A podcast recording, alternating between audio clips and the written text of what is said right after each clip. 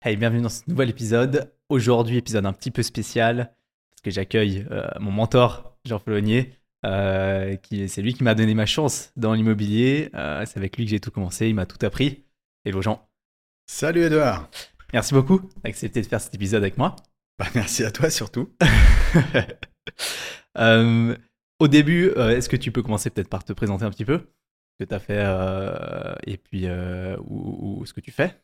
Et puis ensuite, on parlera un petit peu plus euh, aujourd'hui, un petit peu marché résidence secondaire, et puis à tous les projets que tu fais aussi, euh, promotion immobilière, etc. Avec un très grand plaisir, mon cher. Donc, euh, bah, je m'appelle Jean Follonier. J'ai fait mes études, donc j'ai commencé par le lycée Collège des Sion, suite à quoi j'ai fait HSC Lausanne. Après quoi, je suis parti pour faire l'anglais en Australie pendant une année, un peu plus d'une année, une année et demie. Et à ma rentrée d'Australie, j'ai euh, cherché un job. Et euh, ça, c'est, j'ai une petite anecdote assez sympa parce que hum, le même jour, j'ai reçu deux offres d'emploi. Donc, euh, une première d'Orange Communication qui démarrait son activité à Gratapaille à Lausanne. Ils étaient trois employés. Et un autre courrier d'une multinationale, Philippe Maurice, qui m'offrait un job temporaire dans les ressources humaines. À savoir que c'est pas du tout euh, l'orientation que je souhaitais. Mais euh, je me suis dit, tiens, bon, c'était un petit peu difficile comme choix parce que je me suis dit, euh, Orange, ils commencent, ils sont trois, il y a un gros potentiel d'aller très vite. D'un autre côté, ce qui m'intéressait, moi, c'était un peu les, voyages. Et le côté multinational, ça me faisait un petit peu rêver. Et c'est vrai que Philippe Maurice, bon, voilà, ben, Philippe Maurice vend un produit un petit peu discutable. Mais euh, je savais qu'ils offraient des possibilités euh, très intéressantes au niveau professionnel. Donc je me suis dit, je vais entrer par, euh, par cette voie-là, donc par ce job temporaire au sein des ressources humaines. Et je me suis dit, le fait de travailler dans les ressources humaines, j'aurai une bonne vue de ce qui se passe dans la société, et ça mmh. me permettra peut-être de trouver la, le, job qu'il qui me faut. Et c'est exactement ce qui s'est passé en fait. Donc c'est-à-dire qu'après quelques semaines au sein des ressources humaines, je voyais qu'il y avait cette société qui s'appelait Philippe Maurice World Trade SARL, qui était en constitution. Donc, c'était une petite société de 150 employés dans la multinationale. Et l'objectif de cette société, c'était de gérer tout le business euh, hors taxe euh, pour toute la planète, en fait. Et puis, je voyais qu'il y avait ce département marketing de cette société en train de, se constituer. Et euh, j'ai pu avoir le nom du futur directeur du département marketing que j'ai appelé immédiatement pour euh, dire que, voilà, pour euh, faire part de mon intérêt à, joindre ce, département. Et là, on voit que ça, c'est une boîte américaine et ça, c'est fantastique parce que le gars, il s'appelait Peter Smith. Il me dit, c'est un, bon américain, mais très très sympa. Et je l'ai appelé, c'était un vendredi soir. Il me dit, euh, tu fais quoi demain? Je dis, ben, rien. Alors viens, viens me voir, je serai au bureau demain. Donc je passé le samedi. Et samedi, il me dit euh, Bon, ben, enfin, on discute un petit moment, euh, je lui fais part un peu de mes envies. Et là, il me dit Bon, ben, lundi matin, 8h. Et là, j'étais un petit peu mal à l'aise. Je me dis Mais puis, par rapport à mon chef, euh, comment ça va se passer? Il me dit Ah non, t'inquiète pas, je vais tout gérer. Et j'ai commencé le lundi matin, 8h. Énorme. Donc, en fait, t'as pas bossé longtemps en ressources humaines? Ah, bah non, j'ai fait, je pense, 2 à, deux à 3 mois au maximum. C'était assez. Ouais. Mais la, stratégie avait fonctionné, donc ça m'a permis de trouver le job qui m'allait bien. Et puis alors après, franchement, voilà, bah, c'est clair que moi je suis non fumeur. Euh, le produit, euh, voilà, il est ce qu'il est. Donc, euh, mais je crache pas dans la soupe parce que l'employeur a été fantastique et j'ai vécu des expériences incroyables. J'ai pu changer, je suis resté dans cette société 6-7 ans à peu près et j'ai changé 6 fois de position. J'ai pu voyager, mais tout ce qu'on peut voyager. Donc on était une semaine sur deux à l'étranger. J'ai vu beaucoup de pays, beaucoup de villes, j'ai rencontré plein de gens euh, très intéressants. C'était une expérience euh, inoubliable. Mais c'est vrai qu'après 6-7 euh, ans d'activité, une année et demie d'expatriation en Tunisie, donc j'étais basé à Tunis, mais je gérais les pays d'Afrique de l'Ouest et subsahariens, donc Sénégal, Togo, Bénin, Cameroun, Congo, Nigeria, un peu l'Afrique du Sud aussi. Et tous les voyages, euh, ça devenait un petit peu pénible parce qu'en fait, je m'occupais pas de l'Afrique du Nord à l'époque, mais je faisais toujours des voyages Tunis, Paris, Paris, Abidjan, Abidjan, Paris, Paris, Tunis. Ouais. Et un jour, je dis à mon chef, je dis, mais mettez-moi à Paris, ça vous coûtera beaucoup moins cher. Et puis, bon, il voulait à tout prix qu'on ait ce bureau en Tunisie. Donc, je, suis resté là. Après, euh, quand on a fermé ce bureau, euh, j'ai pris des nouvelles responsabilités sur l'Europe de l'Est, la, Suisse aussi. Et euh, j'ai fait encore quelques semaines, puis bon, j'avais fait un peu le tour de la question. Puis c'est vrai que toute mon expérience dans les pays d'Afrique de l'Ouest m'a un petit peu secoué sur le plan émotionnel, parce que bon, alors je représentais une boîte américaine qui vendait des cigarettes. Bon, on s'adressait quand même à une clientèle éduquée, c'est-à-dire que mes clients à moi, c'est de business hors taxe. Là, on parle des ambassades, des bases militaires, des bateaux commerciaux. Des... on n'est pas en train de vendre des cigarettes à des, des petits-enfants dans la rue. Voilà. Mais malgré tout, j'ai euh, quand même beaucoup voyagé dans ces pays. Puis quand tu vois la misère du monde, tu dis, euh, moi, étant non-fumeur, le produit ne me correspondait pas.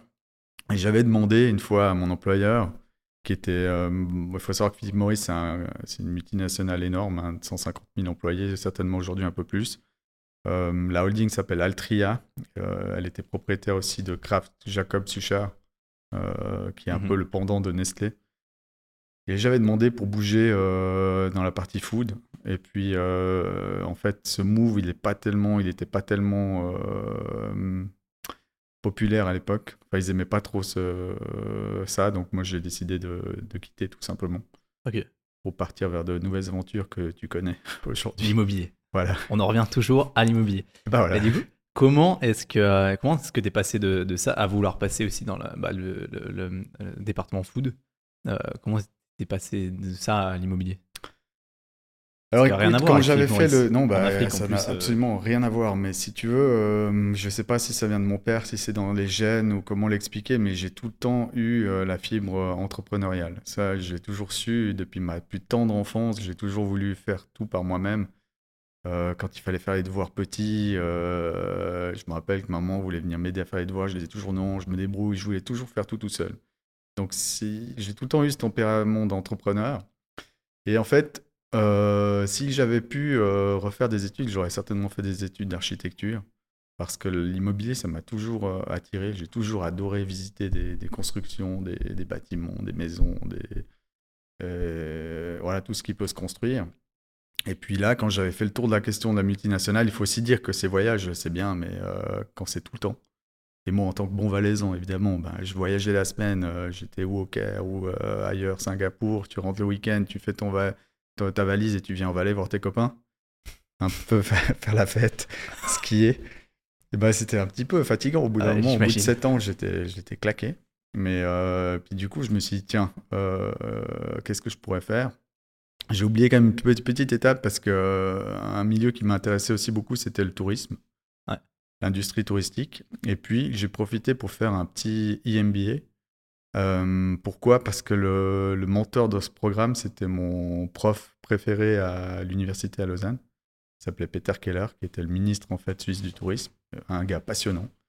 Franchement, j'ai adoré. Puis quand j'ai vu qu'il avait mis en place ce programme, j'ai décidé de faire ce IMBA, qui était un partenariat entre HSC euh, Lausanne et IUKB Ambramois, qui est un institut euh, privé, universitaire privé. J'ai fini cette formation et après je me suis dit non mais j'ai jamais bossé dans le tourisme. Euh, voilà, c'est intéressant comme domaine, mais c'est 20 heures de boulot par jour, 7 sur 7, euh, aucune, euh, aucune reconnaissance de tes pairs. C'est, c'est, très compliqué comme, comme, comme job. Et là, je me suis dit, bon, ben, qu'est-ce que je fais? Si, Alors, c'est au détour d'un, apéro avec deux, trois personnes. On commence à parler d'immobilier. On se dit, c'est fou tout ce qui se passe quand même dans ces stations, comme ça boum et tout ça. Pourquoi on n'en serait pas une, agence immobilière? Et euh, bah, du soir au matin, ça s'est fait euh, très rapidement. Et euh, j'ai créé la, société. Et j'avais un de mes cousins qui avait un bureau, un INDA, un bureau d'assurance. Puis j'avais besoin d'un endroit quand même pour me poser. Et puis j'ai été le voir, puis je lui ai dit, écoute, est-ce que ce serait possible de sous-louer un petit coin de ton bureau? Puis littéralement, c'est ce que j'ai fait, j'ai sous-loué un petit coin de son bureau. J'ai pris mon petit bureau, bureau Ikea que j'avais à la maison, et puis j'avais un petit ordinateur, puis je me suis assis là. Je me suis dit, bon, ben, je commence, euh, je commence dans l'immobilier. Zéro objet à vendre, absolument aucune connaissance. Euh, bon, bah. Mais pignon voilà. sur rue quand même. Mais pignon sur rue. Alors, un emplacement euh, qu'on a toujours aujourd'hui, hein, qui, est, qui est génial, euh, en plein centre de station, très passant.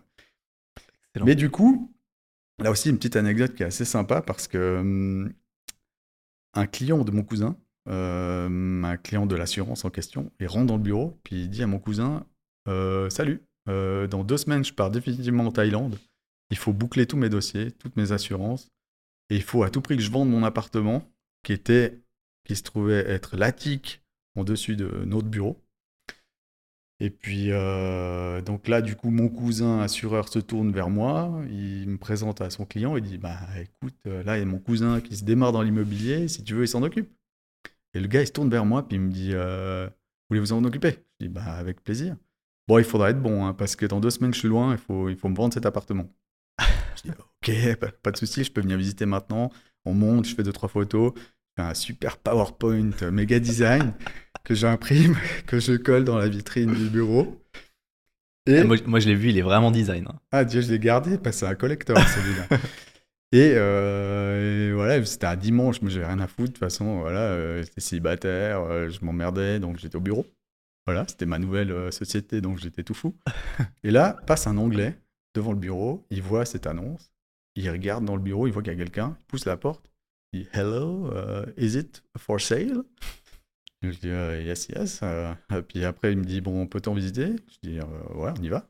On monte, on regarde, on visite. Dit, ok, j'achète. J'étais là, Are you sure? C'est la vente la plus facile du monde. Ah oui, mais alors, première déconvenue quand même. Première vente, euh, très facilement réalisée. Et première déconvenue, parce que j'appelle le propriétaire, je dis Écoute, euh, j'ai une super nouvelle. Je suis trop bon. Tu m'as don- tu m'as donné le mandat il y a trois jours, tu voulais que je vende rapidement. Il est vendu ton appart. Et là, je dis Bah alors, comment on fait pour la commission? Il me dit Quoi, quelle commission? Je dis, Bah, euh, commission de vente. Il me dit Mais je vais quand même pas te payer, t'as bossé trois jours. Là, je lui ai dit, mais tu rigoles, quoi. Je lui ai dit, tu sais pas que tu dois, tu dois me payer ou pas, tu dois me donner un bonus. Je voulais que je vende rapidement. Euh, l'ai vendu en quatre jours. euh, je peux pas faire, euh, je peux rien faire de mieux. Et puis là, on se met quand même d'accord sur un montant. euh, ouais, je peux le dire. hein, c'était normalement, il me devait 30 et quelques mille, 38 000, je crois, et on s'est mis d'accord sur 25 000. Et moi, j'étais déjà, c'était déjà complètement inespéré pour moi. Je savais pas ce que c'était un montant de 25 000. Je dis oui, oui, d'accord, ça m'a financé tous les frais de démarrage, création de la société, location du bureau, j'étais tout fou. Ouais. Et puis voilà, c'était ma première vente qui était quand même euh, un peu symbolique, qui était, qui était rigolote. Bon, Aujourd'hui, il y a quand même euh, de l'eau qui a coulé sous les ponts, ça fait 17 ans et euh, on en est à peu près à plus de 400 ventes aujourd'hui. Ouais. Donc ça a pas mal évolué. Tout n'était pas aussi simple. Tout n'était pas aussi rapide, effectivement. Mais euh, voilà, c'est toujours la même chose. hein. En business, on dit clair. il y a la chance du débutant. C'est sûr. Ouais. c'est clair. Tu débutes, paf, ça veut dire que c'était ça. Et d'un autre côté, tu vois, ça c'était en septembre 2006. Et en décembre 2006, premier gros challenge, le canton du Valais décide d'arrêter. Alors déjà, j'avais donné le nom de la société Alp Real Estate. Ce côté un peu anglo-saxon pour attirer la clientèle anglaise. Ouais. Qui était bien présente à l'époque. C'était super bien présente. Et puis là, on me dit, enfin, euh, je joue ma boîte en septembre 2006. En décembre 2006, on dit, euh, non, non, on finit, euh, on interdit la vente aux étrangers. Moratoire d'une année. Je me dis, purée, mais c'est pas possible. euh, ce business de l'immobilier ne veut pas de moi. Et en fait, ben voilà, euh, j'ai quand même continué et puis j'ai bien fait parce que Parce que dans la station. ah, évidemment, là, les clients anglais, ils sont un petit peu calmés, hein, ils pouvaient plus acheter. C'était en 2007, donc toute l'année 2007, euh, aucune vente à des étrangers. 2008, grosse crise en Angleterre. Donc là, Ouais. ils pouvaient nouveau acheter, mais comme c'était la crise et plus de clients euh, étrangers. Mais Nanda, voilà, c'est quand même une station qui est très suisse, avec 80% de propriétaires de résidences secondaires suisses. Mhm. Et en fait, c'est super. Ces clients suisses, ils sont super. Parce que, euh, voilà, c'est, ils sont peut-être moins, ils investissent peut-être moins d'argent qu'un anglais, ils sont un peu plus regardants, un peu plus prudents. Mais pour une station, c'est très important parce que c'est des gens qui viennent quand même euh, régulièrement, les week-ends, euh, hors saison, l'été. Donc, euh, ce qui fait qu'une station comme Nanda, elle est, elle, est, elle est jamais morte. Il y a toujours une Mhm. vie, il y a toujours quelque chose qui se passe. Et j'ai toujours aimé, moi, euh, utiliser ça quand je rencontre un client étranger. Je lui dis, mais ici, Nanda, c'est 80% de propriétaires suisses. Et le client étranger, il fait quoi? Il dit, purée, c'est pas possible. Ouais. Ça doit être extraordinaire. si les Suisses investissent ici, c'est que c'est bien. Ouais, c'est clair. Regarde quand tu vas à l'étranger. Tu vas dans Ah, un resto. Si tu vois un resto, si tu es à. je sais pas, euh, voilà, disons que tu étais à Shanghai, tu rentres dans un restaurant, il y a que des Anglais, ou s'il y a que des Chinois, bah tu te dis, ouais, tu as vite fait le choix hein, du restaurant. Ah, Tu, euh, là où les locaux vont, c'est que c'est bon. Donc ici, ben, pour moi, ça a toujours crédibilisé énormément notre, euh, notre station, le fait d'avoir des, beaucoup de clients suisses. Mhm. Et quand même, depuis 2000, euh, le début des années 2000, on est passé à un de 12 000 lits à peu près, de, ouais, de 12-15 000 lits à 25 000 lits. Donc, euh, c'était une croissance assez, euh, un- assez impressionnante. ouais. Ouais, c'est clair. Et de plus en plus de clients avec des gros moyens, des Suisses, hein, beaucoup de Suisses, mais qui veulent être loin de, des- des- de- Voilà, ils veulent pas être à Verbier, ils veulent pas être se retrouver à la city, à la montagne, euh, ils veulent voir autre chose. Ils veulent quelque chose un peu plus authentique. Ils n'ont pas besoin du bling-bling parce qu'ils n'ont pas besoin de montrer qu'ils ont de l'argent. Ils en ont beaucoup. Mhm. Ils sont bien, ils aiment bien être au calme, être discrets. Et on a quand même de plus en plus de ce genre de, de clients euh, chez nous. D'ailleurs, par rapport à ça, euh, on m'a souvent posé la, enfin, posé la question deux, trois fois. Est-ce que, le, est-ce que le Brexit a changé quelque chose pour les stations de ski? Euh, en Valais Étant donné que c'est, réputé, je sais pas trop pourquoi, que les Anglais sont partout euh, en Valais dans les stations. Euh, pour Nanda, ça n'a rien à changer. Alors pour Nanda en particulier, non. Je dirais que la clientèle anglaise, elle est là, mais ça a toujours été à peu près 5%. C'est pas la clientèle prépondérante. De, de nouveau, on reste vraiment sur de la clientèle suisse. Ça s'est calmé depuis que le, le- la livre aussi a. Ah, Enfin, ça, le franc suisse a explosé. Ah, bah, euh, à l'époque, c'était euh, le- la livre était à 2 francs, ouais, presque 3 francs. je crois. Ouais, ouais? Donc Ouais, clair. euh, non, ça, le- le- ça, ça a complètement changé. hein. Mais euh, le Brexit, euh, après les, les- les Anglais c'est une mentalité de colonisateur. Donc c'est des gens, non mais c'est vrai, c'est des gens vrai. qui voyagent beaucoup, qui n'ont pas peur d'investir à l'étranger, qui ont C'est vrai. et ça partout sur la planète, ils sont, ils sont partout. quoi. Sont. Ouais, c'est vrai. Mais par contre, je pense, euh, par rapport à ça, parce que Verbier, c'est quand même beaucoup plus anglais, Mhm. lors de, je sais pas, 60%. 60%, ouais, à peu 100% près, anglais. Euh, et, et je me dis que le Brexit va changer quand même la donne. Parce que il va changer la donne pour les permis B. Euh, parce que les permis B avant, anglais, vous Mhm. acheter n'importe comment, comme un français permis B, Mhm. facilement. Aujourd'hui, euh, pas. Un Mhm. permis B anglais, c'est comme un permis B Ouais. colombien. Bien sûr, Donc, ouais. peut C'est plus acheter n'importe quoi.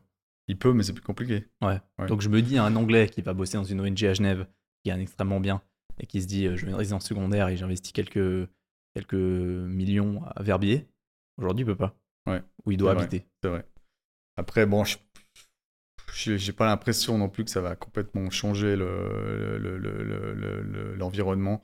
Mais euh, forcément, il y aura des, il y aura des petites euh, fluctuations, ça c'est sûr. Ouais, c'est clair. À côté du, du courtage, donc ça c'est pur courtage, Alpha Estate. Mhm. À côté du courtage, tu as fait des projets. Dans quel genre de projet J'en ai fait quelques-uns, ça me rajeunit pas tellement. Mais euh, c'est vrai que les années, elles, elles- elles passent tellement vite. Parce qu'en fait, quand tu t'éclates dans ton job, c'est génial comme. le- Bon, c'est génial, oui et non, parce que ça passe. Le temps passe hyper vite. Mais après, euh, tu te dis merde, j'aimerais bien revenir en arrière quelques années. Non, non, mais c'est c'est cool. Franchement, c'est cool. Euh, J'ai toujours adoré euh, mon travail. Je me lève tous les matins avec euh, beaucoup d'enthousiasme. J'ai vraiment. euh, je me réjouis de partir bosser. Les vacances, ça m'angoisse un peu des fois. mais bon, il faut bien en prendre de temps en temps. Euh, mais ouais, voilà, quoi, je veux dire, c'est, c'est, c'est, hum, on parlait avant de la chance du débutant, il y a aussi quelque chose qui est, qui est fondamental, c'est les rencontres que tu fais. Et j'ai la chance, par ce métier, d'avoir fait des rencontres absolument incroyables. Des gens Ouais. super avec des... C'est vrai qu'on est un peu privilégié dans ce business-là de la résidence secondaire parce que tu t'adresses souvent à des gens qui ont beaucoup voyagé, qui ont quand même quelques moyens, parce que souvent c'est pas forcément une résidence secondaire, des fois c'est déjà la troisième ou quatrième propriété, ils ont, euh, ils ont beaucoup voyagé, ils ont beaucoup d'expérience, ils ont, euh, ils ont des, des fois des parcours de vie exceptionnels, ils ont créé leur boîte, ils ont vendu leur boîte, ils ont fait des trucs à l'étranger. ont- Donc c'est des, vraiment des belles rencontres. Mhm. Et d'une rencontre à l'autre, ben voilà, des fois tu, tu te retrouves à faire des projets euh, comme j'en ai fait là, j'en ai fait un en Tunisie. Alors je t'ai dit tout à l'heure que j'avais vécu à Tunis euh, une année et demie en tant qu'expat pour Philippe Maurice. Mais ce projet en Tunisie n'a rien à voir avec euh, mon expérience chez Philippe Maurice. Alors bien sûr, quand j'y vais, je revois mes anciens collègues, c'est toujours très sympa. Mais en fait, pourquoi j'ai fait ce projet là-bas? J'ai vendu un projet à Nanda, un franco-suisse. Alors, euh, qui m'a appelé un jour là euh, pour avoir des renseignements sur une parcelle en plein centre station.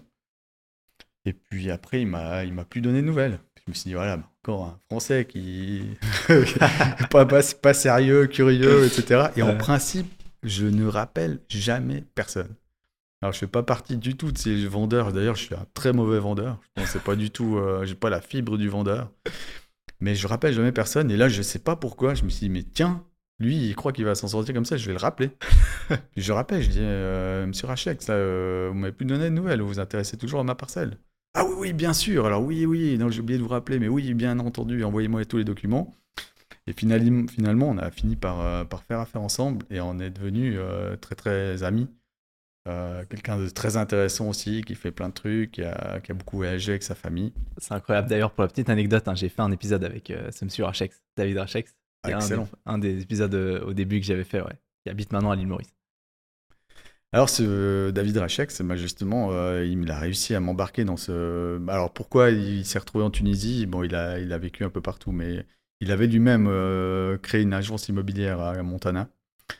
Et puis il en avait un petit peu marre de, ce boulot. Il voulait, voilà, il a tout liquidé. Il est, il a, il en avait un petit peu marre de la Suisse aussi, parce qu'en fait, euh, la Suisse est très sympathique, mais elle peut être un petit peu euh, chiante, si j'ose dire. je sais pas si je peux dire. c'est un peu lent, c'est un peu boring, quoi. C'est, ah, c'est très sûr. C'est euh, et les gens qui ont, qui ont, qui font de l'immobilier aiment beaucoup la Suisse parce que c'est un pays qui est très sûr. J'ai un de mes meilleurs clients aussi qui m'a dit un jour que j'ai essayé de l'embarquer sur un projet à l'étranger, puis il me dit, tu sais, euh, moi, dans ma vie, j'ai gagné de l'argent qu'en Suisse. Partout ailleurs, je ne fais que perdre. donc, euh, mais ce David m'a embarqué. Donc, lui, il a décidé de partir avec sa famille vivre en Tunisie. Et, parce qu'il adorait ce côté un petit peu plus libre, moins contraignant, moins de, moins de police partout qui contrôle de ce qu'on fait, moins de. Enfin, bref. Et puis, c'est vrai qu'il faut quand même dire que le cadre, peut-être on pourra en parler un petit peu plus en détail euh, plus tard, mais le cadre législatif en Suisse, il devient très, très lourd, surtout en matière de, euh, matière immobilière, c'est compliqué. Terrible, terrible, terrible. Il y a de quoi vraiment décourager les gens et ça, c'est vraiment dommage. Parce que pour moi, la Suisse est un petit pays, on a tout à disposition. On a des moyens, on a les compétences, on a des cerveaux, on devrait être à la pointe de la pointe de la pointe de tout ce qui se fait au monde. Et je trouve qu'on a tellement de retard dans beaucoup de domaines on est en train de s'enliser dans, des, dans de l'administratif à n'en plus finir.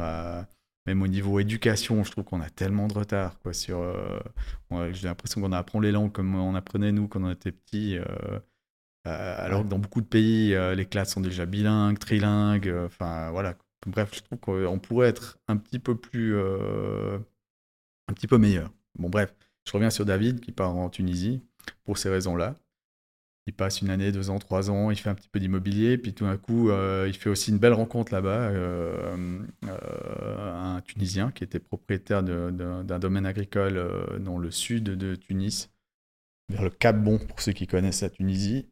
c'est un endroit qui s'appelle Zengo. Et puis c'était un terrain vierge, quoi. Enfin, il y avait plein de buissons, d'arbres, mais il n'y avait rien, quoi, en fait.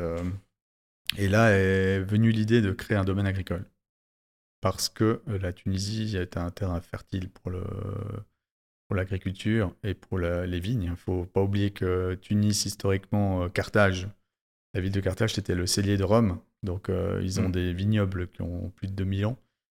Ils avaient la, voilà, c'était vraiment le, le, cellier de Rome, donc ils avaient toutes les, compétences et la, la, terre pour faire du bon vin. Après, ça s'est un petit peu perdu. Euh, ils n'avaient pas, pas des vins extraordinaires. Quand je vivais là-bas, c'était début des années 2000, il y avait une ou deux bouteilles de vin potable, le reste n'était pas terrible.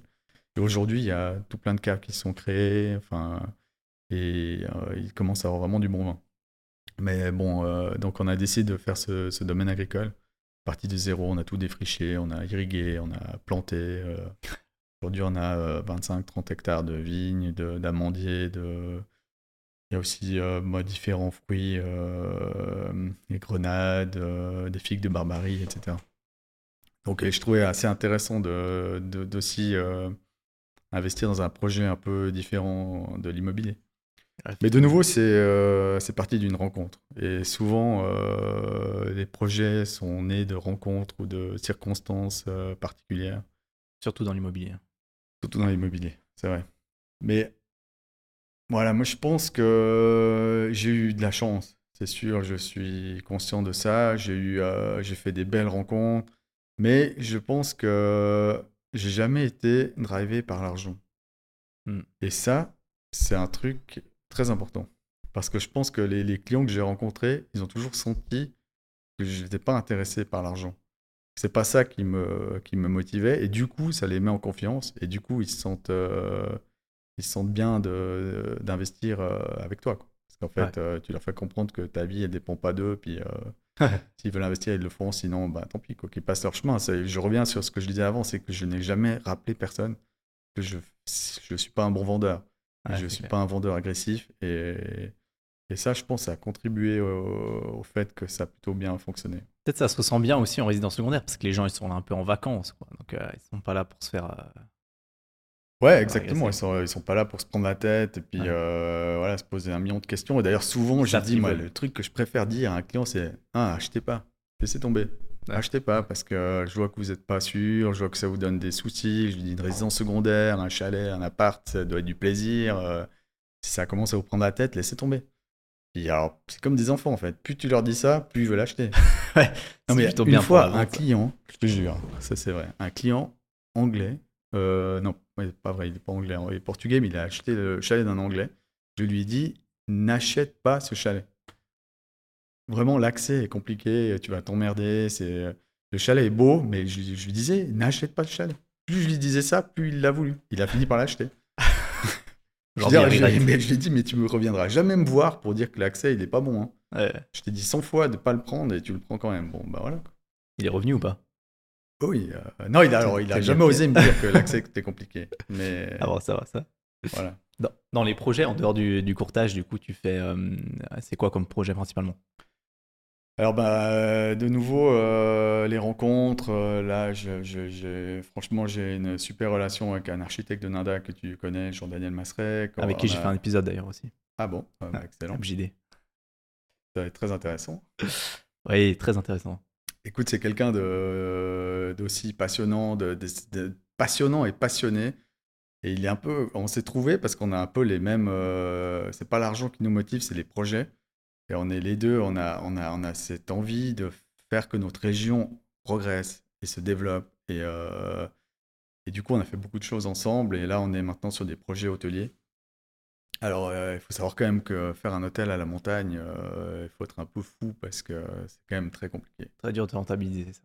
C'est quasiment impossible à rentabiliser. C'est vraiment très compliqué euh, en raison de la forte saisonnalité. voilà, bah, l'hiver c'est plein, entre saisons il y, a- il y a peu de monde, l'été il y a un peu de monde. Et au niveau du personnel aussi, pour avoir du bon personnel, il faut avoir du personnel à l'année. Et puis euh, bah, c'est compliqué de garder euh, tout le monde à l'année euh, alors que tu bosses six mois par année. Ouais, c'est clair. Donc c'est compliqué, mais nous, voilà, bon, il y a l'Alex Weber qui est entré en vigueur, que tu connais à partir de 2012, donc plus de résidence secondaire possible. Mais nous, on va pas s'arrêter de bosser, hein, on va faire des choses. Mhm. Et puis on sait que pour Nanda en particulier, l'hôtellerie est très importante parce qu'on a quasiment pas d'hôtel. On a un hôtel que Jean-Daniel a construit d'ailleurs en 2000, euh, 2006, euh, l'hôtel Nanda à Quatre-Vallées. Et euh, on est passé en fait de quasiment zéro hôtel à un hôtel 4 étoiles plus. Il manque un peu la, la- la- la partie intermé- intermédiaire qu'on est en train de réaliser. Là, on a ouvert un premier hôtel euh, en décembre dernier, le Mad Mount. Et là, on est en train de, de- de construire le deuxième hôtel qui va ouvrir, euh, Inch'Allah, si tout va bien, on croise les doigts, en décembre cette année. Euh, là, un concept de. Alors, ça, ça fait quand même 10 ans que, je suis dessus. Euh, c'est une propriété assez, exceptionnelle à Nanda, en, bordure de station à 800 mètres du centre, mais 15 000 mètres de terrain en bordure de forêt, assez exceptionnel. Et euh, la première fois que j'ai visité cette propriété, j'ai vu ce projet. Et là, aujourd'hui, je, suis fier et très heureux et, et vraiment tout excité à l'idée de le voir sortir de terre. C'était un long processus, c'est compliqué, c'est beaucoup d'argent, c'est beaucoup de temps, c'est beaucoup de- d'administratif pour arriver là, mais aujourd'hui on y est et c'est en train de prendre vie, prendre forme. Alors j'aurais jamais pu le faire seul évidemment, mais c'est de nouveau grâce à des partenaires euh, extraordinaires que j'ai eu la chance de pouvoir euh, réaliser ce projet. Notez quand même que c'est. euh, des- Bon, là, c'était c'était c'était post euh, Lex Weber quand même Mhm. pour ce projet-là. Oui. Mais c'est vrai que j'avais discuté avec Jean-Daniel bah, de, des Quatre Vallées. Et j'ai trouvé assez remarquable que lui, quand il a fait ça, il n'avait pas du tout besoin C'est exactement, je te rejoins dans, ce que tu dis, c'est il n'avait pas du tout besoin de faire un hôtel. Il n'était pas du tout obligé de faire ça. Donc il aurait pu faire que des résidences secondaires, se gaver bien plus que ce qu'il a, fait. Et parce qu'au final, euh, c'est pas rentable de faire un hôtel euh, à la montagne, en tout cas, euh, pas, ce qu'il a fait. Quoi. Donc c'est compliqué. Et, euh, voilà. Donc effectivement, c'est plus drivé par apporter quelque chose à la station, ce que Zermatt a très bien réussi à faire aussi. Il faut savoir que euh, les projets qui sont réalisés euh, à la montagne euh, à l'époque, comme Mer de Glace par exemple, la para-hôtellerie, enfin la résidence secondaire qui entoure l'hôtel permet de financer l'hôtel. Parce que comme tu dis, l'hôtel est, est difficilement rentable. Souvent tu perds de l'argent sur l'hôtel, mais tu gagnes sur les résidences secondaires qui permettent de financer l'hôtel. Mhm. Et là, euh, c'est pas seulement d'un hôtel dont on parle, c'est aussi d'un spa de 2000 mètres carrés. Et c'est vrai que les mauvaises langues, euh, pendant tout le long de la construction, moi, ça me rendait fou. Parce que je connais tellement Jean Daniel, je connaissais tellement le projet dans lequel j'ai participé aussi, j'ai beaucoup vendu. Mais j'entendais certaines mauvaises langues, euh, peut-être un peu de, beaucoup de jalousie, de frustration de certaines personnes qui disaient De toute façon, il fera jamais l'hôtel. De toute Ouais. façon, il fera jamais les bains. Et puis moi, je leur dis Mais vous allez voir, euh, ça va se faire. Et tout, tout s'est fait et, et vraiment fantastique. Quoi. Et, et je me rappelle souvent, on, en- on discutait ensemble de ça avec Jean-Daniel, puis on se disait un jour, on boira une bière au bar de l'hôtel. Ça va être fantastique. Et le jour-là, il est arrivé. Un jour, on s'est retrouvé au bar de l'hôtel Énorme. avec une bière. On s'est dit, t'as vu? Je t'avais dit. Incroyable. C'est fabuleux. ouais. Ah Ouais, parce que pour, pour, bah pour ceux qui connaissent, enfin, le- le- l'hôtel est aussi dans un terrain, euh, un talus euh, pas possible. Il y a des murs de soutènement comme j'ai jamais vu. euh. Ouais. Ah, c'est compliqué d'un point de vue construction. quand même. Ouais, alors de nouveau, bah, tu vois, euh, un projet comme ça, sans une personne comme Jean-Daniel, ne se réalisera jamais. Ah bah c'est clair. Parce qu'il faut vraiment du courage. Il faut de... Mais lui, c'est un sportif d'élite. Et il a cette mentalité de fonceur, de, de, de gars positif qui voit toujours le bon côté des choses. Il va toujours de l'avant. Et ça, il se laisse pas euh, arrêter par un petit obstacle. Donc euh, vraiment, euh, on a de la chance de, de l'avoir à Nanda. Parce que non seulement il a, il, a, il a- il a construit cet hôtel, mais il a aussi fait euh, évoluer le parc immobilier euh, vers le haut de gamme. Ouais, absolument. Parce que c'est vrai, bah voilà, il faut pas se, faut pas se voiler la face. hein. On va pas dire que Nanda c'est la station la plus belle du monde, mais c'est pas grave. hein. On peut avoir une- la plus belle âme du monde sans avoir le plus beau visage. Et c'est vrai que bah, malheureusement Nanda c'est pas forcément disent très les moches, beau ça. au niveau architecture. On peut pas, on peut pas se mentir, mais euh, là on a quand même amélioré le. Enfin voilà, on a hérité tous ces bâtiments des années 60-70 euh, moches, des immenses machins de 50 appartements. euh, qu'on aimerait Sans pouvoir détruire aujourd'hui, mais qu'on peut pas parce que là, tu as 50 copropriétaires, tu peux même pas les mettre d'accord pour rénover la façade ou pour. Donc c'est compliqué, mais là maintenant, tout ce qu'on fait depuis le début des années 2000, c'est quand même des petits bâtiments, beaucoup de vieux bois, de la pierre naturelle sur le toit. euh, Vraiment, ça s'est bien amélioré. Qu'est-ce que tu penses de, de, de l'évolution future du marché des résidences secondaires maintenant que tu l'as vu depuis quelques années? Euh, Parce qu'on parle beaucoup de réchauffement climatique, euh, la fin de la neige. Euh, comment est-ce que, où est-ce que ça va aller? C'est souvent l'inquiétude des gens hein, qui achètent en station. C'est ouais, mais dans 20 ans, euh, qu'est-ce que je fais s'il n'y a plus de neige et s'il n'y a plus de ski? Alors c'est, vrai que c'est une question qui devient de plus en plus récurrente chez, euh, nos clients, qui nous disent euh, Ouais, alors comment on fait? Il y a bientôt plus de neige. Je pense qu'il y aura plus de neige, on sera plus là depuis un, petit moment. Mais après, c'est vrai que les Quatre Vallées, on a quand même une chance extraordinaire, c'est que le domaine, il monte jusqu'à 3330 mètres d'altitude. Il est plein nord. Donc le jour où on n'a plus de neige là-haut, euh, il n'y a plus de neige nulle part. hein. Ouais, Donc, euh, je pense qu'il y a encore un petit moment à, à profiter du ski. C'est vrai qu'après, pour les stations de moyenne altitude, ça devient un petit peu compliqué. Ouais. Même euh, les canons à neige, ils n'arrivent plus à produire la neige. C'est euh, Moyenne altitude orientée sud, c'est chaud. c'est chaud. ouais. C'est chaud. Et puis bon, je, voilà, nous, souvent, on a des clients de la rive droite en début de saison qui viennent en bus pour skier chez nous. Et idem euh, à partir de fin février, ils viennent skier Ouais. chez nous parce que les pistes, elles sont, elles sont extraordinaires jusqu'au mois de mai, en fait. Souvent, on ferme le domaine, mais euh, le- tout le domaine, il est impeccable. Ouais. Mais il n'y a plus de clientèle. Voilà. Ouais, c'est clair, c'est clair. Ils sont passés au, Voilà. au foot euh, en avril.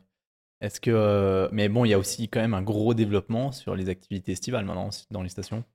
De plus en plus, de plus en plus, mais de nouveau, je, je, je reviens sur ce que je te disais avant, les, les, les, les embûches administratives, elles sont, elles sont nombreuses et et il y a des projets à Nanda sur lesquels on se bat depuis 20 ans et qui n'avancent pas, comme euh, la réfection du centre de la station, euh, des pistes de descente vélo. On a commencé à parler de pistes de descente vélo il y a 20 ans, en même temps que Verbier. Verbier, aujourd'hui, ils en ont 30. À Nanda, on en a zéro. Mais, bon, euh, petite consolation, elles ont été mises à l'enquête il y a quelques mois en arrière. Il y a, bien sûr, il y a eu une dizaine d'oppositions mais c'est des oppositions de privé parce qu'on avait, euh, on s'était mis à table avec le, VVF pour être sûr que le projet soit conforme à leurs attentes aussi. euh, donc euh, ça devrait aboutir. On espère que l'été prochain, on aura nos premières pistes de vélo à Nanda. D'ailleurs, notre hôtel que nous venons d'ouvrir, le Mad au fond de, fond de la piste, on l'a fait labelliser par Hôtellerie Suisse comme un bike hotel. Donc on a mis toute l'infrastructure nécessaire pour les bikers. Donc des portes-vélos, un petit atelier, des outils, euh, un endroit pour sécuriser les vélos, un endroit pour laver les vélos, euh, et puis tout bête, hein, mais une corbeille à linge pour qu'ils puissent jeter leur linge euh, sale, leur, puisse être pleine de terre, pas rentrer dans l'hôtel avec des habits tout sales, et une machine à laver pour qu'ils puissent laver leur linge. Ok, excellent. Ouais, c'est vrai que aujourd'hui les gens achètent quand même de plus en plus pour même, bah même ça pourrait devenir la raison principale avant le ski d'acheter pour les activités estivales plus que, plus que pour le ski en, station alors je pense que le, le, produit de station de ski, effectivement, euh, chez nous, il était très orienté euh, ski tout le ah, temps. Mais euh, là, on se rend compte qu'en fait, on a aussi des paysages extraordinaires. On a, Nanda, c'est le pays des bis, on a des bis, on a, on a plein de choses à valoriser. Et on a encore un potentiel énormissime. Et qui dit réchauffement, dit ben, de plus en plus de gens aiment bien prendre un peu d'altitude l'été venir un peu au frais. Et, euh, mais il y, a, encore tellement de, choses à faire. Je, donne une anecdote. En 2001, j'ai été, j'étais en voyage au Canada. J'ai été à Whistler Mountain. J'ai skié euh, en plein mois de juin. Euh, parce que le, en fait, le glacier est ouvert toute l'année. Il ferme une semaine par année. J'ai fait du vélo. Et il y avait un nombre de vélos. Mais ça fait plus de 20 ans. Hein. Un nombre de vélos incroyable. Et je discute avec un commerçant là-bas. Et il m'explique en fait que euh, à Whistler, déjà à l'époque, il faisait plus de chiffre d'affaires l'été que l'hiver. Incroyable. Alors c'est, et on voit bien, par exemple, Verbier euh, avec leurs 30 pistes de vélo, c'est, impressionnant le, le, le, monde que ça, que, que ça génère. En plus, avec euh, l'avènement des vélos électriques, là, c'est, un développement pharaonique. Quoi. Ouais, c'est clair. Donc on a beaucoup de choses à faire encore. Pour, pour euh, revenir à l'activité immobilière, vu que tu fais, euh, as fait du courtage, tu fais du courtage encore, tu as fait des promotions que tu fais encore d'ailleurs. C'est quoi ce que tu, c'est quoi ce que tu préfères? Alors le courtage, j'en fais plus vraiment, pour être honnête. on a engagé du staff, une équipe. Moi, alors j'ai, tu vois, j'ai toujours été balancé entre ce côté entrepreneur où j'aime bien faire tout tout seul, qui était aussi une énorme erreur finalement, parce que j'ai bossé trop longtemps seul. Et quand je repense, je me dis, mais comment j'ai fait pour être resté seul aussi longtemps? Maintenant qu'on est une équipe, euh, je vois que ça fonctionne aussi très bien. Et puis que, que c'est aussi sympa de travailler avec des gens et de, qu'à, plusieurs, on est plus fort. Qu'en fait, euh, tu as l'impression que tu vas tout faire mieux seul, mais non, c'est pas vrai. C'est, à plusieurs, tu es, beaucoup plus fort et tu peux aller plus loin et tu peux faire d'autres choses. C'est vrai que là, euh, comment expliquer euh, mon seuil de tolérance, peut-être avec l'âge aussi, je sais pas, ou la fatigue. Je suis un petit peu moins tolérant, un petit peu moins patient qu'à l'époque avec certains clients. Donc j'ai plus forcément la, patience nécessaire. Mais j'ai fait beaucoup d'autres choses, euh, rénovation, des promotions, bah là de l'hôtellerie. j'ai aussi investi un peu dans, dans, l'aviation, dans la viande. Rien à voir. Ah ouais, rien à voir. Viande, viande séchée. Moi j'adore la viande séchée, mais pour pensais pas un jour investir dans ce domaine, mais de nouveau, de nouveau, c'est quoi? C'est pas, pas mon choix. Je me suis jamais dit réveiller un jour, ah bah tiens, je vais investir dans l'avion. Mais c'est une rencontre que j'ai faite, un gars extraordinaire aussi qui qui, m'a motivé à, entrer dans ce projet parce que quelqu'un de passionné avec les connaissances, euh, aussi quelqu'un qui est, qui est, parti de rien, qui, a, qui avait cet esprit d'entreprise, fonceur et, et, de nouveau c'est voilà, une rencontre qui a, qui a mené dans ce qui m'a amené dans ce, ce business là. C'est aussi, comme je disais avant, c'est intéressant de pouvoir toucher à d'autres choses euh, que l'immobilier, mais l'immobilier évidemment reste euh, mon core business. C'est clair. C'est quelle partie que tu préfères dans, une, euh, dans un projet de, développement? Sachant que tu as acheté des trucs déjà construits, que tu as rénové, terminé, euh, sachant que tu as, déjà parti de zéro. Préfère le moment où tu pars de la feuille avec zéro, la feuille blanche zéro et tu commences euh, avec rien, ou bien euh, t'intéresses plutôt à des projets qui sont déjà débutés ou de la rénovation? Moi, ce que je préfère, c'est le bouquet de chantier et puis l'apéro. Chantier. Non, non, les mais problèmes sont, sont réglés. blague mise à part, j'aime bien la feuille blanche. Et puis imaginer la chose. Et puis c'est vrai que ben, dans, dans- le, le- par exemple, si je prends l'exemple de l'hôtel qu'on développe maintenant, quand je suis arrivé sur cette propriété, c'était en 2006, je me rappelle parfaitement, j'arrive là je vois ce terrain, je vois ce chalet, puis j'ai j'ai les poils qui se sont hérissés. Puis je me suis dit, mais on est à Nanda, je connais Nanda par cœur, et j'avais jamais vu cet endroit. Je me dit, mais c'est pas possible. Et j'ai vu ce projet, j'ai vu le chalet central avec le petit village de Mazo autour. Et euh, donc, oui, alors j'aime bien cette partie euh, feuille blanche, on imagine le truc, après on le dessine. J'aime beaucoup moins la partie euh, mise à l'enquête, administration, traitement des oppositions. Je m'en suis pris Aucun des oppositions, et là, je vais te dire un truc. Là, ça demande du courage, ça demande de l'abnégation, ça demande de la tolérance, ça demande de faire le point dans la poche. Mais j'ai eu cinq oppositions à ce projet d'hôtel. Alors que je construisais 30 à 40% de la densité euh, possible sur ce terrain. Ouais. Donc clairement, je pourrais faire deux fois plus grand. Je pourrais faire deux fois plus haut. J'ai voulu faire un truc parfaitement intégré, des petits masos jolis. Là, j'ai cinq opposants et euh, je vais les voir. J'essaie de leur présenter mon projet avec beaucoup d'enthousiasme, beaucoup de gentillesse, beaucoup de bienveillance. Et là, on me répond Oh non, non, mais moi je m'en fous de ton projet. Tu fais ce que tu veux. Tu peux faire une résidence principale, une piscine, une mare, un, un jardin, ça m'est complètement égal. Moi, je veux vendre mon chalet. Moi, je veux une place de parc. Moi, je veux ci, moi, je veux ça. Au final, ça m'a coûté 100 000 francs. Ouais, c'est aberrant. 100 hein. 000 C'est francs incroyable. pour euh, lever ces cinq oppositions qui étaient purement euh, De mauvaise foi, de- des oppositions de pure chicane, de mauvaise foi. Et ça, ça c'est quand même dur. Parce qu'en plus, quand on sait qu'on va faire un projet qui est important pour la collectivité, sur lequel, alors je dis pas, si tu fais une promotion d'appartement, tu vas gagner des, des centaines de milliers, beaucoup d'argent, puis que les gens sont jaloux. Puis... Mais là, un projet comme celui-là, qui est important pour la destination, sur lequel on va... Pas on du tout rentable. qui est, qui est pas du tout rentable ou difficilement rentable, c'est un petit peu, c'est un petit peu dur. Ouais, c'est incroyable. Alors ça, c'est les côtés que j'aime beaucoup moins. J'aime le projet développement, la partie administrative entre deux, la mise à l'enquête, tout ça, tout va beaucoup trop lentement à mon goût. C'est comme tu me connais un petit peu, hein, on aime bien ce qui va vite, ce qui est efficace. Cette partie-là est très longue, très très longue. Et puis après, il y a la partie construction aussi qui devient un peu compliquée aujourd'hui parce que les entreprises, euh, elles ont tendance à prendre euh, beaucoup trop de, de mandats pour se garantir du travail. Et puis après, alors, il faut un peu à droite, un peu à gauche, un peu ci, un peu là. Puis en fait, euh, c'est difficile à les faire respecter les délais ou à...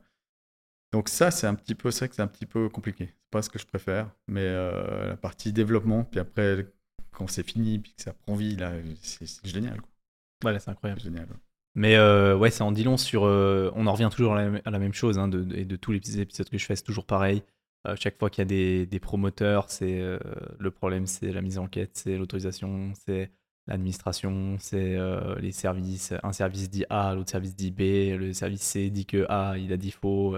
Service A dit que si tu fais B, euh, A, il est plus d'accord, puis c'est incroyable. Quoi. Hmm. Donc euh, tu n'avances pas. Et en plus de ça, ouais, il y a quand même une grosse problématique d'opposition. Euh, et je pense que bah, l'expérience que même moi j'avais vécue de près, hein, cette expérience avec ses opposants, là, c'est, ça en dit long sur le, le fait que le système a quand même ses limites aujourd'hui. Ah, je pense que, bon, ben, je veux dire, Écoute, le, le droit des opposants en Suisse, il est, il est- il est beaucoup trop important. Je veux dire, j'ai jamais compris pourquoi, euh, à partir du moment où tu as un règlement des constructions qui est clair, que ton projet, il ne déroge en rien au règlement des constructions, tu as des oppositions de, de mauvaise foi, euh, de pure chicane comme celle-là, pourquoi on ne pourrait pas simplement commencer le projet? Si les opposants veulent continuer la procédure, ils continuent. Mais, mais je comprends pas pourquoi on reste bloqué là. C'est pas possible. si on déroge au règlement, ok, il y a un règlement, on déroge au règlement, quelqu'un n'est pas d'accord, c'est son droit. À partir du moment où il n'y a aucune dérogation, moi je ne pourrais jamais comprendre qu'on puisse rester bloqué une année, deux ans, trois ans, mais tout le temps qu'on perd, mais pour rien du tout, parce qu'on sait qu'au final on va pouvoir le faire. Mais là, tu as perdu trois ans de ta vie, c'est Plus 100 beaucoup 000 d'argent aussi, imagine ces projets-là. C'est des capitaux importants bloqués sur des, sur des immenses parcelles. Ouais, Ils font clair. rien pendant trois ans. C'est pas gratuit tout ça. Non, c'est sûr. Donc ça, c'est un petit peu, c'est vrai que c'est un petit peu dommage, un petit peu frustrant. Ouais. Mais bon. Comment est-ce que tu vois l'évolution future du marché immobilier de la résidence secondaire en termes de prix? Parce qu'aujourd'hui, du coup, on peut plus en construire. Mm. Euh, donc les stations de ski, euh, on, va, on, va, on va pas se mentir, mais à part, à part la petite particularité de Vezona qui a failli sortir des, des- Aïe. des clous de la résidence secondaire de l'Alex Weber, avec potentiellement moins de 20% de résidence secondaire du patrimoine bâti, Mm. euh, c'est le cas partout. Euh, donc on peut plus construire de nouvelles résidences secondaires. On est très très loin de pouvoir en construire des nouvelles. Mm. Euh, comment est-ce que tu vois l'évolution future? C'est-à-dire que l'offre elle est KPI maintenant? Et la demande pas vraiment. Donc Alors ça, c'est, tu vois, c'est- c'est très très intéressant comme question. Et puis en fait, ça demande quand même un petit saut en arrière parce qu'en en 2012, rappelle-toi, quand il y a eu cette initiative, perso- enfin tout le monde pensait pas, que j'étais tout juste né. ah ouais, pardon. Je rigole. Euh, à l'époque, voilà, tout le monde pensait que ça allait être la fin du monde. Tu vois. Enfin, déjà, les, les, les, les opposants à cette initiative se sont pas mobilisés parce qu'ils étaient sûrs que ça passerait pas. C'est passé par un, un, un cheveu. Ouais. Après, euh, j'ai toujours compris euh, le fond. Parce que, alors, quand tu, surtout que Weber, il mettait des images dans les journaux, là, t'as vu, euh, Servin entouré d'immeubles. Ouais, ouais, bien sûr. ouais, Puis là, du coup, les gens, euh, voilà, ils réfléchissent pas plus que tant, et puis voilà, ils voient ces images, puis ils disent, ah ben bien sûr, je suis contre. Mais en fait, Weber, il a récolté exactement l'inverse de ce qu'il voulait. Et ça, moi, ça, ça m'a vraiment posé un problème. Je te donne un exemple particulier, un exemple euh, précis, pardon. À Nanda, il y a une zone qui s'appelle le Bleuzy, entre Nanda et Sivier, qui est une zone de Mayens. À l'époque, il y avait voilà, des vaches, euh, Rien, quoi. il n'y avait rien. Et euh, bon, Nanda a quand même eu historiquement un petit problème d'aménagement du territoire, vu que toute la commune était une zone à bâtir. On n'a peut-être pas le, très, le meilleur exemple. Ouais. On est en train de corriger tout ça. hein. D'ailleurs, nos autorités font un excellent travail aujourd'hui, mais euh, pour euh, remettre un peu tout ça en ordre. Mais euh, voilà, bref. Donc, un jour, un promoteur neuchâtelois a acheté euh, beaucoup de terrain là-haut, et puis euh, il est venu me voir. Il me dit ouais, je vais construire 17 chalets à- au Bleuzy. Est-ce que tu veux t'occuper de la vente Je lui dis non. Il m'a dit quoi? Je lui dis non, merci. Mais, mais tu refuses avant de 17 chalets? Je dis oui. Après, il me dit pourquoi? Je dis pas pourquoi? Parce que moi, le Bleuzy, pour moi, le Bleuzy, c'est un pâturage, c'est la nature, c'est. euh, Il y, a, y a- il y a assez avec la station de Nanda ou Sivier où on n'a pas besoin de construire au milieu encore 17 chalets euh, comme on faisait dans les années 80, euh, copier-coller 17 fois euh, Ouais, moche. ouais, ouais, ouais. Et moi, je ne vends pas un projet comme ça parce que c'est- pas du tout dans ma. Dans, dans, dans- c'est pas, voilà, pas, ça correspond pas du tout à ma personnalité. Alors après, il était allé voir ailleurs, puis il a fait son chemin. Mais tout ça pour dire quoi? C'est que des zones comme ça, le, Franz Weber, quand il a fait son initiative, bah, tous les propriétaires terriens, et là, on peut en vouloir à personne, parce que pour certaines personnes, c'est leur seule richesse. Il faut imaginer qu'en Valais, c'est un canton rural, il y a, la seule richesse de beaucoup de familles, c'est de la terre. Et moi, j'ai Mm. vu des, des gens pleurer, parce qu'en fait, ils avaient laissé à leurs enfants euh, des terrains, comme euh, ils étaient tout contents de pouvoir transmettre à leurs enfants le- des, des terrains, c'était la seule valeur qu'ils avaient, puis du jour au lendemain, le terrain, il vaut plus rien. Donc, euh, enfin, il vaut plus rien, voilà, c'est oui, quand tu Ah bah, passes de il vaut résidence secondaire à résidence principale, euh, Ou pire, rien du tout à cause de la latte. euh, au pire, rien du tout à cause de la latte, exactement. Ouais. Mais là, bah, typiquement, ce qui s'est passé, c'est que Franz Weber voulait limiter à 20% les résidences secondaires. Bah, alors, euh, à cause de son initiative, là, qui sur la forme, elle est complètement nulle, nullissime. Euh, c'est- un gouffre juridique sans fin, c'est c'est des problèmes, c'est enfin bref. Et qu'est-ce qu'elle a fait? Bah, Elle a précipité un nombre de nouveaux objets sur le marché considérable parce que tout le monde a voulu euh, préserver la valeur de son terrain. Donc c'est humain. Tu dis, bah, moi je vais vite mettre à l'enquête un truc. Puis comme tu n'as pas beaucoup de temps, qu'est-ce que tu fais? Tu mets à l'enquête euh, Une merde. une merde. Et puis tu la copie-colle en fonction du nombre de mètres carrés de terrain que tu as. Ouais, c'est clair. 10 fois, 100 fois, euh, un truc nul. Et tu mets à l'enquête. Et tu as, un peu de bol, tu juste l'autorisation avant que la Lex Weber rentre en force. Et puis du coup, ben, comme tu as tous ces projets dans les mains, et puis bon, le- la demande, elle n'est pas non plus euh, 15 fois plus importante qu'avant. La demande, elle est ce qu'elle est. Mais tu as beaucoup trop d'objets. Donc, tu n'arrives pas à tout vendre. Et puis, euh, bah, beaucoup de gens, euh, ils ont attendu une année, deux ans, trois ans, permis de construire valable trois ans. Euh, Prolonge. euh, ils prolongent, mais ils prolongeaient pas parce qu'il y avait la Lex Weber, donc il fallait commencer le truc. Ouais. Donc tu commences, tu fais un petit bout de radier en disant que voilà, bah, si je commence, je préserve mon autorisation de construire. Après, il y a des radiers qui ont traîné une année, deux ans, trois ans. Moi, je me rappelle du Bleuzy, là, justement. Je, disais, je montrais souvent à des clients en exemple, je disais, regardez, ça c'est, dites merci à Franck Weber pour tous ces radiers, là, ces débuts de machin euh, au milieu de la nature. Sans lui, enfin, sans cette initiative, tu vois, peut-être que cette zone-là, elle aurait peut-être même jamais été construite. Ou alors, en tout cas, pas dans ces proportions-là. Donc, euh, en fait, ça a eu un effet contraire total. Et puis à l'époque, on se disait, bon, bah, c'est la fin du monde, il n'y aura plus de boulot, il y aura le chômage à fond, et, euh, les, prix vont exploser, parce que comme il n'y aura plus de résidence secondaire, ça va faire x2, x3, x10. ouais, c'est clair. Puis en fait, eu l'effet exactement inverse. C'est qu'il y a eu beaucoup plus d'objets sur le marché, les prix ont eu tendance à diminuer, à se tasser un peu. Puis après, ça a pris quand même, tu vois, l'inertie totale dans ce pays. De l'immobilier, ouais. Avec euh, de l'immobilier en général ça fait que ça a mis beaucoup de temps à, ce que ce stock euh, de, de, biens s'écoule. D'ailleurs, on est encore en train d'en construire. Ouais. on, est effectivement encore en train d'en construire les, derniers, à ma connaissance, à Nindal. On vient de, de, vendre les tout derniers, mais qu'ils ont été euh, commencés euh, avant 2012. Donc, c'est des projets qu'on a rachetés de, de, de, personnes qui avaient démarré, mais qui n'ont jamais eu de clients. Puis que, voilà, bah, nous, on, on s'est dit plutôt que de laisser des radiers là, on reprend ça, on les finit, on fait que. Puis pour la station, c'est quand même pas terrible non plus. Hein. Ouais, c'est clair, on clair. A, on a repris, Jean-Daniel, on a parlé tout à l'heure, on a repris aussi deux bâtiments en plein centre de station qui étaient, euh, qui étaient vides de près, depuis presque dix ans. Tu peux imaginer Deux immeubles construits, sans fenêtres, sans toit en 10 ans au milieu d'une station. C'est quand même. Euh, de la COP. Pas terrible, quoi. Incroyable. Voilà. Ouais, ouais bah d'ailleurs, il y, a, bah, y a encore un immeuble plein centre en construction maintenant qui est exactement dans la même situation. Exactement. Mais là, on arrive au bout. Ouais. C'est qu'aujourd'hui, ben, ça s'est pas passé comme on pensait à l'époque en 2013-2014, chômage, catastrophe. Mais ça a pris une dizaine d'années pour euh, construire tous ces biens. Et d'ailleurs, toutes les entreprises, tu peux parler avec n'importe quel entrepreneur, artisan, ils ont été complètement surbookés jusqu'à maintenant. Mhm. Mais c'est maintenant que malheureusement, ça va commencer à corriger. Mhm. Ça va prendre encore une année ou deux. Mais je pense déjà l'année prochaine, il y a des gens qui vont commencer à chercher du, travail. Il y aura de la rénovation, mais. Il y aura de la rénovation, mais ça suffit pas. Les projets hôteliers, euh, des fous comme nous, il n'y en a pas non plus des milliers. Parce que. Euh, voilà. Donc, euh, ça va quand même être un petit peu plus compliqué. Et on voit qu'aujourd'hui, il y a un autre problème qui est un peu plus général. Celui-là, c'est que le foncier a pris beaucoup de valeur les coûts de la construction, ils, sont augmentés, ils ont augmenté d'entre 10 et 20% pour certains matériaux. Pour, et du coup, aujourd'hui, on a beaucoup de peine à sortir des projets, euh, et je ne parle pas que d'hôtellerie, mais par exemple des immeubles de plaine, d'appartements, mmh résidence principale. On a beaucoup de peine à sortir des projets qui font du sens parce que le foncier est beaucoup trop haut, le coût de la construction beaucoup trop haut. Et des fois, quand tu fais un projet et tu le vends en PP au prix du marché, tu, tu finis à 0,0 ou même tu perds un peu d'argent, donc il n'y a plus aucun intérêt. Ça, c'est aussi à cause de la grosse, grosse spéculation qu'il y a eu ces dernières années à cause de ouais, d'intérêts très bas. C'est sûr. Dans le sens où, euh, à partir du moment où l'argent coûte rien, euh, mm. on, se permet de faire plus ou moins n'importe quoi. C'est vrai. Et, euh, et, et, ouais, j'en parlais aussi, enfin, j'en parle aussi assez régulièrement, mais il y a beaucoup d'entreprises générales ou d'artisans qui ont eux-mêmes lancé des projets en se disant bon ça va me donner du travail donc je m'en fous je gagne rien sur la partie immobilière donc mm. je, pète les prix euh, du terrain, je l'achète très très cher, mais j'en ai conscience. Mais je m'en fous parce que je fais à la limite bosser méga, quasiment rien, mais je fais bosser méga.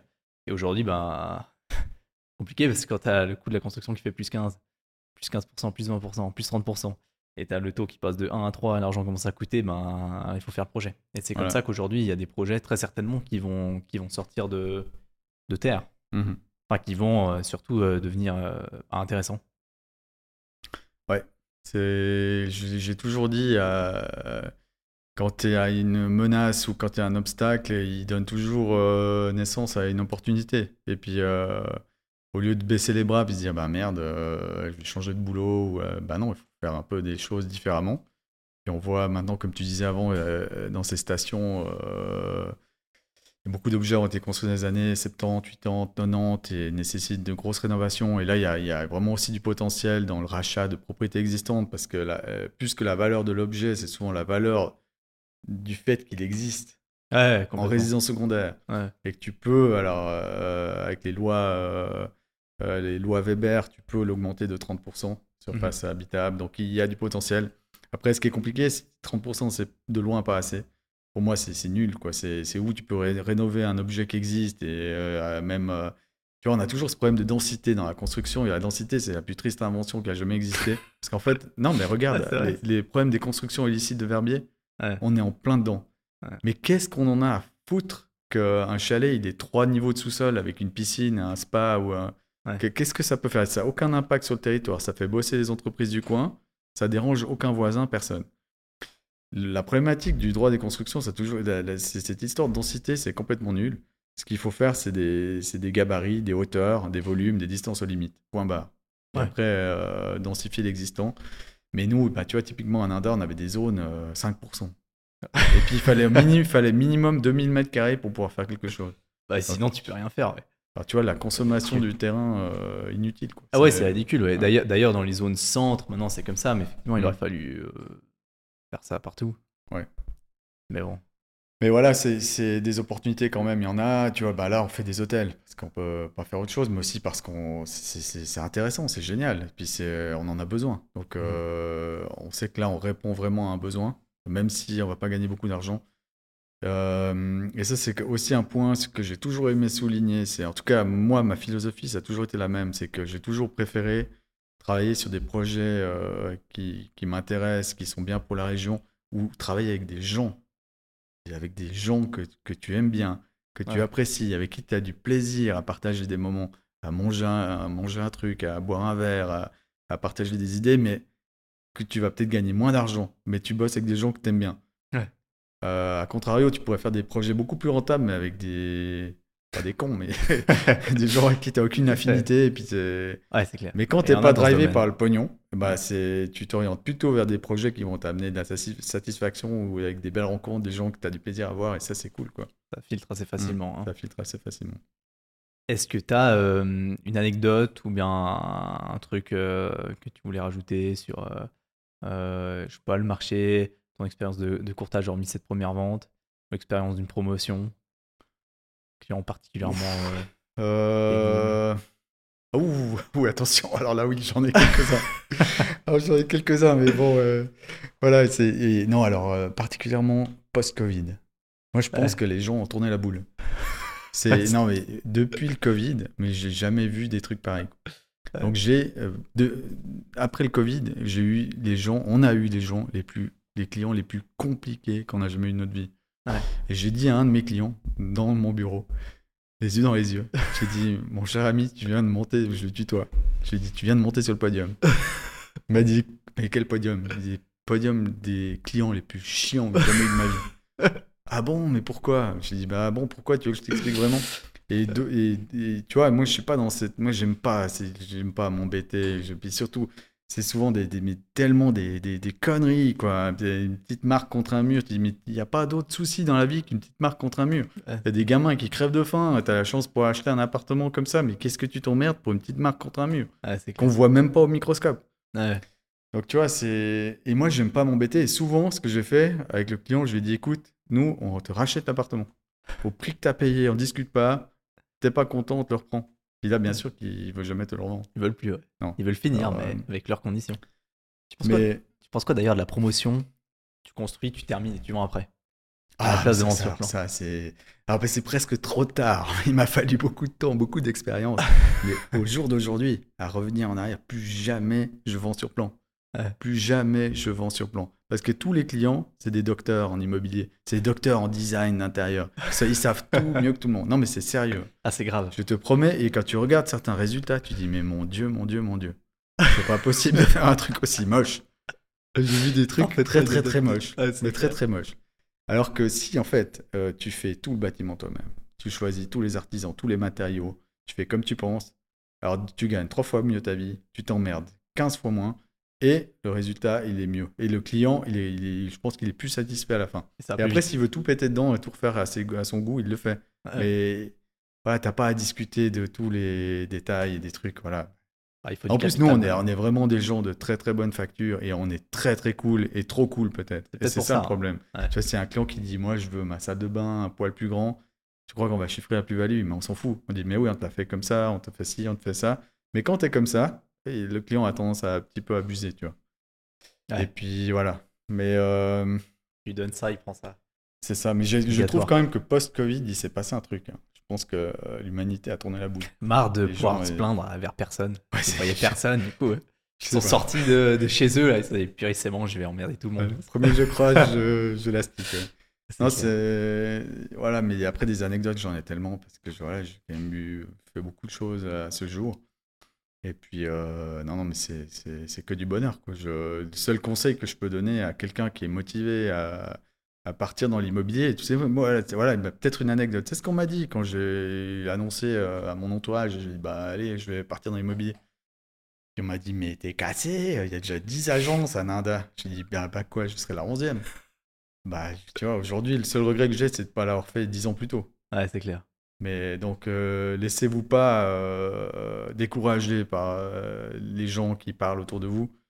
Souvent, ce que tu penses, c'est la bonne idée. Et puis, tu as tendance à changer d'avis en écoutant les autres. Mais voilà, tu parles à 10 personnes différentes, il y a 10 avis différents. euh, voilà, tu vois ce que Ils je veux pas dire. du quoi, tout fait ce que tu veux faire. Exactement, qui n'ont même pas compris euh, ce que tu as dans ta tête. Et, euh, et- et franchement, si tu es motivé, ouais, il faut y aller. Il Ouais. faut croire en soi, il faut avoir confiance en soi. Et les choses, elles se passent, euh, elles se passent comme elles doivent se passer. Magnifique. Après, il y a la chance du débutant aussi, mais il y a, il y a les rencontres, il y a, il y a toujours moyen de... Les associations, je les trouve intéressantes aussi. Ah, bah, dans l'immobilier, beaucoup, ouais. ouais. Mais pas forcément obligé de, de- faire qu'engager du monde autour de toi, mais t'associer à un architecte, à faire un projet avec une personne, avec une autre. Il y a, il y a toujours de- du, du bon à prendre partout et des, des- des- des idées. Il y a- ouais, il y, a, il y a plein de choses à apprendre des autres personnes et, et les associations, je trouve toujours intéressant parce que tu amènes chacun ta pierre à l'édifice et au final, bah, l'édifice, il est encore plus beau. C'est clair. Et si en plus ces gens-là, tu les aimes bien, tu les apprécies, tu passes du bon temps, c'est mais qu'est-ce que tu veux de plus quoi? J'ai un, un courtier d'ailleurs que, que, que j'aime beaucoup, extrêmement compétent dans le Chablais euh, vaudois, euh, qui m'avait dit, si, euh, parce qu'il parlait de, de commissionnement euh, pour, un, pour un arrangement, une association, enfin bref. Et il m'avait dit, euh, si tu sais pas diviser, tu sais pas multiplier. Pas faux, excellent. Ouais, C'est juste. Bon, magnifique. Merci infiniment pour le partage en tout cas. Bah, merci à toi, Edouard. C'est un peu particulier, mais ça m'a fait très plaisir de faire cet exercice avec toi. Eh eh ben, tant Et mieux. bravo à toi surtout pour tout ce que tu fais. hein. C'est extraordinaire. Ouais. Félicite. Merci beaucoup. Et puis, euh, j'ai hâte de la suite. Très bien. plus. À plus. Merci.